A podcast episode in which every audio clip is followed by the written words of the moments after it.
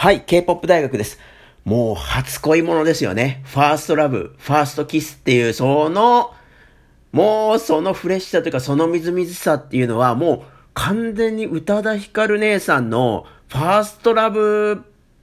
ぶりというか、そのくらいのちょっと衝撃だなと思っています。えー、っとですね、昨日の、えー、し、昨日のデビュー曲、えー、 Attention に続いてですね、今日また、えー、 NewJeans、の、えー、新曲、ハイプボーイ。ま、で、あの、これ、すごいですよね。あのー、全員の、全員分のですね、で、これもちゃんとオチがつけてあるってところすごいなと思ってるんですけれども、メンバー、ハイプボーイのえっと、MV、メンバー全員バージョン、ま、まあ、4種類、まあ、5人メンバーなんで5種類かと思いきや、これ、オチがつけてあるので、えー、4パターンになってるんですけれども、これもちょっと前代未聞なんですけど、これ今から話すことは、あの、実はですね、まあ、昨日のサプライズデビューのアテンションから、まあ、今日のハイプボーイの、えー、メンバー全員分別々パラレル MV みたいなところがあったりなんかすると、えー、ともするとですね、あの、いわゆる、まあ、なんといっても伝説的な民非人女子の、あ様の手掛ける新しいニューガールズグループなので、ともすると、これが何ですかね、PR 的な、あの、手法が、手法ばっかりが、あの、取り上げられるって感じになると思うんですけど、まあ、もちろんその、こう、みんな、みんながそこに注目するので、PR の手法としては、まあ、さすが、あの、彼女だなっていうところもあるんですけれども、でも、あの、K-POP 大学が、あの、今からお話を、でいう、お話はですね、なぜこの手法を取らなければならなかったのか。で、まあ、特にあの、アテンションズの方はもうかなりリードなので、で、ただ、あのー、ブログとか、えっ、ー、と、前回のアアテンションズの、えっ、と、考察の時にも言いましたけれども、基本的に、あ1990年代から2000年代頭あたりの、まあ、イメージであったりとか、まあ、サウンドであったりとかに全振りしてるグループなんですね、今。で、実はアテンションだけかなと思って、結局 EP には多分4曲入ってくるんで、あの、1曲ごとで結構コンセプトが違ってくるのかなと思いきやですね、まあ、このハイプボーイも完全にサウンドから MV の世界観の作り方から、これも全部1990年代終わりから2000年代頭の世界、まあ、簡単に言うと、まあ、アテンションと同じゾーンでやってることをまたこの Hype Boy でもやってるってことなので、まあ、ああ、もう完全にこの NewJeans は、その、その時代にフォーカスしたことをやっていくんだなっていうところにちょっと驚いてるんですが、で、まあ、その話を戻すと、いわゆるその、PR 的なストラテジーで、こういうそのサプライズデビューであるとか、まあメンバー全員分の MV が作られてるっていうふうに思われがちなんですけども、あの、ぼ、K-POP 大学がちょっと違うのかな？ぜ？なぜこういう手法を使わなければいけないのかなってところに注目したいと思っていて、でですね、これはあの、なんだろう、アテンションではちょっとわかんなかったところもあるんですけれども、ハイプボーイのこの、まあ、初恋感ですね。これ全員あの MV とか、まあ、歌詞、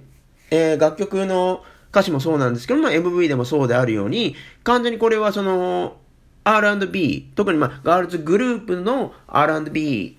の楽曲での、まあ、あの、こんな男の子が好きになって、その男の子にはこんな個性があって、だからまあ、今回あの、全員 全員その男の子はバラッバラなわけですよね。えー、っとですね、ちょっとね、ぜ、あまりに全部あるので、そうだ、えー、民事ちゃん、民事長が好きになるのは、あの、ライムボーイ。まあ、これが多分一番ちょっと、えー、っと、キスシーン的なことを示唆するイメージがあるので、あの、一番なんかセクシャルの方に寄ってると思うんですけど、まあそういった、男の子に恋をして、で、えっ、ー、と、ハニジョーは、あれですよね、えー、 No Face っていう謎の YouTuber みたいな男の子に、このカット、あの、下、えっ、ー、と、ブログの方に、えっ、と、スチール、キャプチャーのカット載せときますけれども、もう彼女は、 No Face 君にハマっちゃって、彼と同じような格好までしてるカットめちゃめちゃ面白いんですけれども、そんな男の子の話があり、で、えっ、と、まあ、これ、その、変女が好きになる男の子っていうのは、これ結構ですね、これ結構攻めてるなと思ったんですけども、あの、ベイプ好きの、あの、まあ、ちょっとアーティーだ、アアーティストを目指してるような男の子に、えー、っと、ファーストラブというかですね、あの、フォーレンラブする過程があって、で、最後、もうこれ、オチみたいになって面白いなと、なんで、あ、なんで、えっ、と、ダニエル・ジョーと、あの、ハイリンちゃんのだけ、二人バージョンなのかなと思ったら、まあ、これ定番ですけれども、まあ、特にあの、R&B のガールズグループソングの定番ですけれども、あの、二股かけられたい。二股かけられて、二人で、あの、リベンジするよっていう、まあ、完全に1990年代の、あの、R&B の MV とか歌詞の世界観まんまなんで、結構、あの、これがオチになってるのは、すごい微笑ましいというか、あの、ああ、その時代そういう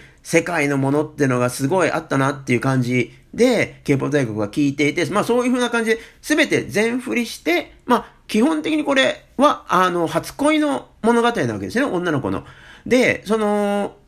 さっきですね、これは、その PR 的なストラテジーってこともあるかもしれないんですけど、なぜ、ここま、ここまでやらなければいけないのかっていうところが、すごく僕は、あの、共感できました。というのはですね、あの、最近の、まあ、特にま、K-POP のガールズグループには特にだし、あの、それがもう一つのもう完全なトレンドを形作っているので、あの、あ、な、まあ、そこに対してのある種アゲインストっていうのがこのニュージーンズのこの手法だと思っていて、それは何かっていうと、やっぱりその、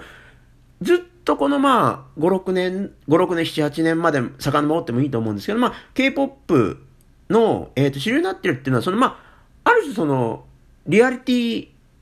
えー、なんていうかね、えっ、ー、と、バトル式というか、あの、オーディションやって、その、勝ち残った女の子たちの物語みたいなところがあるわけですよね。で、これの功罪、まあもちろん皆さん、それにすごく、その物語性みたいに、あの、なんですかね、夢を勝ち取るみたいな物語性に、あの、食いつく方が多くて、まあ、それがきっかけで、その子たちとか、まあ、男のガールズグループに関しても、ボーイズグループに関しても、それで応援するみたいなことがあると思うんですけれども、で、これはですね、実は K-POP 大学はずっと言ってるんですよね。で、まあ、特に、まあ、アイズワンなんかでもそうだし、まあ、そ、今回、こういった世界のですね、まあ、先駆けになってるの IOI の時とか、今のボーイズグループ系のオーディションの、えー、考察でもずっと言ってるんですけども、はっきり言って、K-POP 大学は嫌いなんですよ。その構造が。いわゆるその、えー、っと、なんだ、オーディションがあって、勝ち残っていって、で、夢を掴んでっていう、そんなですね、物語、まあ、いわゆる少年ジャンプじゃないですけど、その漫画的な物語性ですよね。その勝ち残っていくんだ、夢を手にするんだっていう、その物語性なんて、ポップミュージックとは本当全く関係ないんですよね。本当に実はいらない。まあもちろん、それで興味を持って楽曲を聴くっていう流れを作ってるっていうところは偉大な流れなんだと思うんですけど、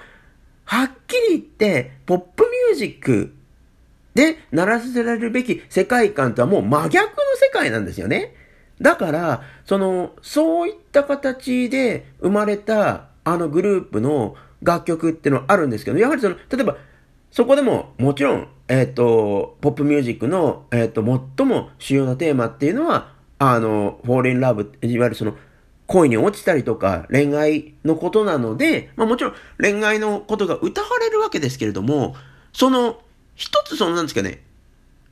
曲の中にある初恋感、まあ今回のハイプボーイなんか初恋だ、がネタになってるわけですけれども、そういった時に、その、そこのせ、歌の中で歌われる、あの、恋愛に対する感情っていうのが、その、ちょっとね、リアリティを失っちゃうってところがあると思うんですよね。その、なんつうかね、えっ、ー、と、オーディションで勝ち残っていって、夢をつかもうとしてるお、お、女の子たち、男の子たちが、まあその、夢をつかむために、こういった恋愛の歌を歌ってますよ、みたいな。いらないなんか、後ろ、バックストーリーみたいなものがあるような感じが聞こえてしまって、その、本当にその、なんだろう、初恋の持ってるドキドキ感であるとか、まあ、その、ここには、歌の世界だけしかないよっていう構造になってないんですよね。今の形としては。で、その、でもやっぱりその、今のその、オーディションありきの、えっ、ー、と、グループをが生まれていく流れっていうのは、まあかなり強力なものなので、そこにどうやって対抗するのか。で、その対抗の仕方っていうのは、例えばそのラブソングを歌うにしても、こっちの方がリアルでしょっていう、その楽曲のためになされなければいけないっていうことがあると思うんですよね。だから、今回も本当に過剰なこのサプライズ、昨日のサプライズデビューから始まって今日のメンバー全員バージョンの、えー、と MV っていうですね、まあ、めちゃめちゃな手法というかもう、もう、撮ってるっていうのは、やっぱりその、今の、え、っと、ガールズグループが作られていく、その、まあ、システムですよね。オーディションシステムみたいなところに、まあ、強力にアンチテーゼをしていると。で、それは、まあ、システムだけにアンチテーゼしてるわけではなくて、いや、そういうシステムがない方が、じゃなくて、あのー、歌の世界、歌の世界だけを今回やったら初恋だと思うんですけども、この歌の中の言葉。で、その歌を、歌の言葉を支えているメロディー。で、それを包み込むようなトラック、楽曲のグルーブ、そこだけに注目してほしいっていうことをどうしても言わなければならない。そのオーディションシステム以外のやり方で、そこに多くの人に気づいてもらわなければいけないっていう、まあ、ミンヒジン先生のですね、まあ、強力な、あの、使命感があると思うし、で、今回その、ずっとお伝えしているように、この NewJeans はもう1曲目、2曲目からもわかるように、いわゆるそのまあ、そういったそのオーディションシステムがある、ある前の世界、いわゆるその EDM 的なものではなくて、オーディションシステムが生まれる前のかなり古い1990年代終わりから2000年代頭の世界にフォーカスしてるってのはやっぱりそこだと思うんですよね。そこの、その時代に生まれたポップミュージックっていうのは、まあ、あの、民主人女子の、あの、これまでのキャリアから言うと、多分、その時代が彼、彼女の、あの、青春時代的なところもあったと思うので、自分のその、なんですかね、あの、恋愛観だとか、自分がその音楽にを聞いていた時のドキドキ感みたいなものにフォーカスすると、あの時代になるんだなっていうところもあると思うんですけども、やっぱりどうやって歌の世界に余計な物語、余計なバックストーリーをつけずにリアルに届けるかっていうところにフォーカスした時に、この過剰な感じになってるんじゃないかなと思っています。で、そんな思いでぜひ、今回のですね、まあ、どうしてもこの、ものすごい、あのー、えっと、すごい物量作戦みたいなところに焦点がいくかもしれないんですけども、まあ、そ、こ、それはなぜこの仕様になっているのかっていうところを